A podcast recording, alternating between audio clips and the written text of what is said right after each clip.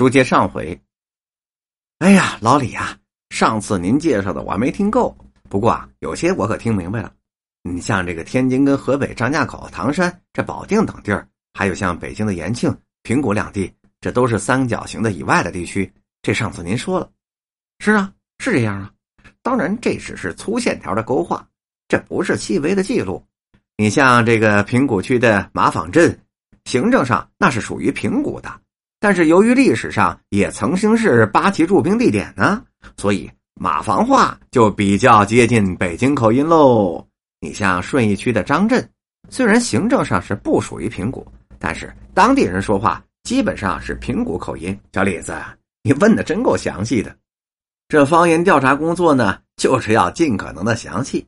好了，啊，不说那么多了吧。啊，总之呢，它的特点呢很多，大概齐吧。呃，有以下几种情况，这主要是北京话的一些特殊字音儿包括它的特殊词，还有一些语法问题。那北京话虽然是很接近普通话，但是仍然有自己的特色，不是？不管从哪方面说，哎，那都是值得我们深入考察的。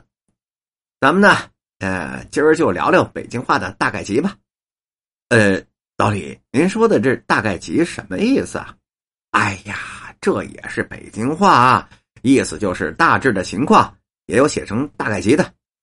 那好啊，上次您讨论北京话就有这个意思。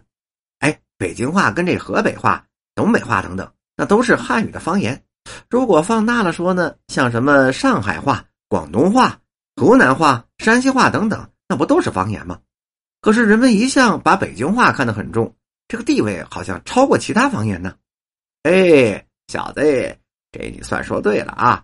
非常对，第一呢，北京话跟各地的话那是一样，那都是汉语方言大家庭当中的重要一员。这字二呢，北京话确实地位高，嘿嘿，这可不是我作为北京人骄傲啊。不过这不是北京话本身那么优越，呃，它是因为它的普通话的基础，这不是跟咱北京话接近吗？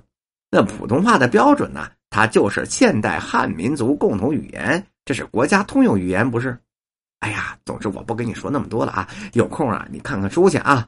我这一堆事儿呢，我今儿可不跟你聊了啊！哎，你可别追着我啊！我嫌烦。得嘞，齐活，今儿就说这儿啊。